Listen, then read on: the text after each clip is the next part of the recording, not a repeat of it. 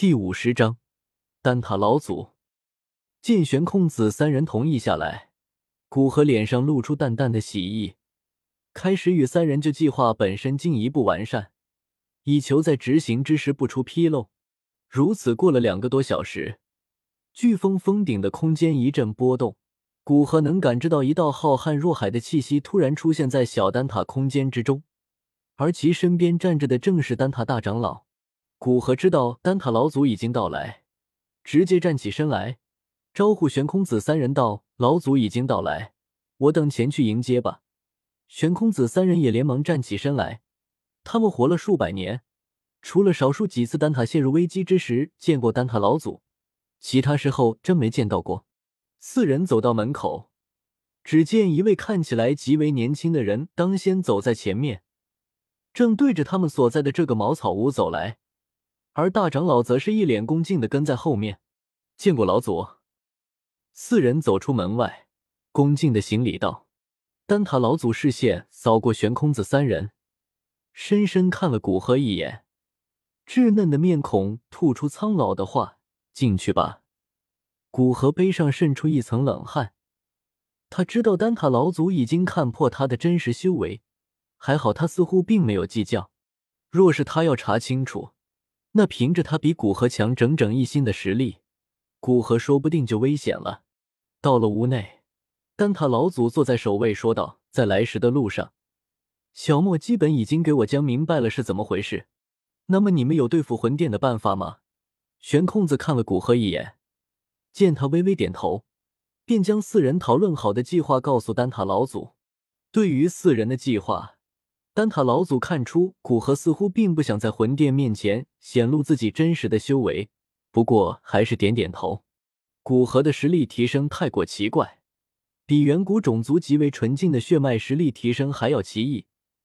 他现在也很好奇，古河最后能走到哪一步。计划便这般定下。从小丹塔出来，丹塔三巨头约谈了很多为还在丹域范围内的八品炼药师。至于在丹域之外，他们实在无力去管，也管不了那么多，只能尽量快的整合丹塔的力量。等整合完毕，便飞到极阴之处，将魂殿布置在那里的人重创。就在魂殿与丹塔各怀心思的时候，几乎整个中州都是风起云涌起来，无数野生的炼药师、火属性修炼者和其他对异火感兴趣的人都赶往极阴之处。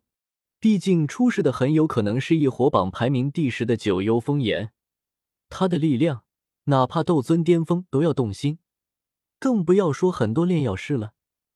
只要有一火出世，这些人便不会放弃机会，更不要说可能性极大的一火出世之处。刚好在西域范围内的萧炎也是其中之一。在离开丹域的这一年多的时间里，萧炎凭着自己在丹会挣得的名气。从而使得很多人找他炼制丹药，报酬都极为不错，获得更多的修炼资源。再加上本人想更快的提升到斗尊级别，也更加努力，主动到西域这样的枯寒之地来历练，使得他修为进展一日千里。现在已经八星斗宗巅峰，随时都有可能突破到九星斗宗。在知道距离不远的极阴之地有一伙即将出世之时，萧炎怎么也坐不住，赶紧离开闭关地点，赶来极阴之地。相比较其他地方，整个西域都显得颇为荒凉，更不要说极阴之地被称呼为西域中的西域，那里更是显得毫无生机存在。极阴之地位于西域西北的一处万里方圆的地域，那里环境极为复杂，有常年嘶吼的阴风。也有直通地底的深渊，一些地方岩浆弥漫，与它相隔不远又是霜寒阵阵，整个极阴之处生命极为稀少。不过，凡是扛过这恶劣的环境生存下来的生物，又有着极为强烈的韧性和堪称恐怖的生存能力。最近几天，极阴之处赶来不少人影，为整个极阴之处增添了不少生机。当然，也有不少冒失鬼。因没有适应这诡异的环境而导致丧命。时间流逝，随着赶来的人数渐渐多了起来，争斗也就随之而来。而在里面的局势渐渐变得混乱之时，木谷老人带着队伍来到这处荒凉之处。作为魂殿知名炼药师，甚至可以说是目前魂殿首席炼药师，争夺异火这种事情，在明面上自然交给木谷老人负责。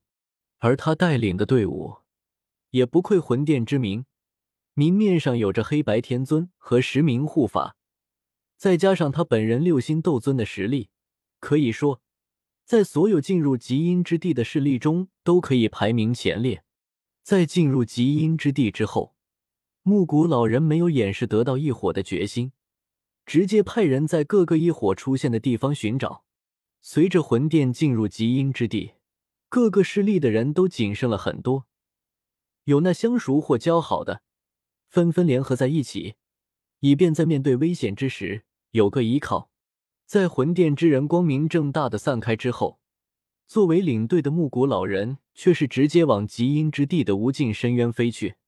那里有着几乎通往地底的裂缝，从中吹出的飓风带着灼热的气息，呼啸的风声让任何靠近的人都不想再听第二遍。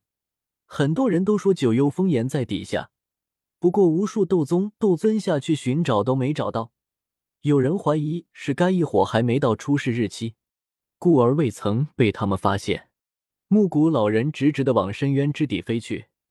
面对他这种在魂殿位高权重的人，哪怕有很多人好奇，也不敢跟着他。在感知到附近无人之后，木谷老人从纳戒之中取出一块玉佩，直接捏碎，一道刚好够他一人通行的空间通道出现在他面前。再次转身往身后看了一眼。木谷老人走进通道，哪怕在无尽深渊这处极为恶劣的环境之中，通道都极为稳固，似乎不是有斗尊开辟的一般。木谷老人沿着空间通道急速飞去，在通道之中，他开始考虑如何配合丹塔的动作，将尽可能多的魂殿之人留在这里。若是魂殿折损了大部分中低层的人员，哪怕高层并没有多少折损。魂殿收集灵魂的速度也会变慢，那么集齐足够虚无吞炎突破至地境灵魂本源的时间也要稍慢一些，这可以为本体争取到更多的时间。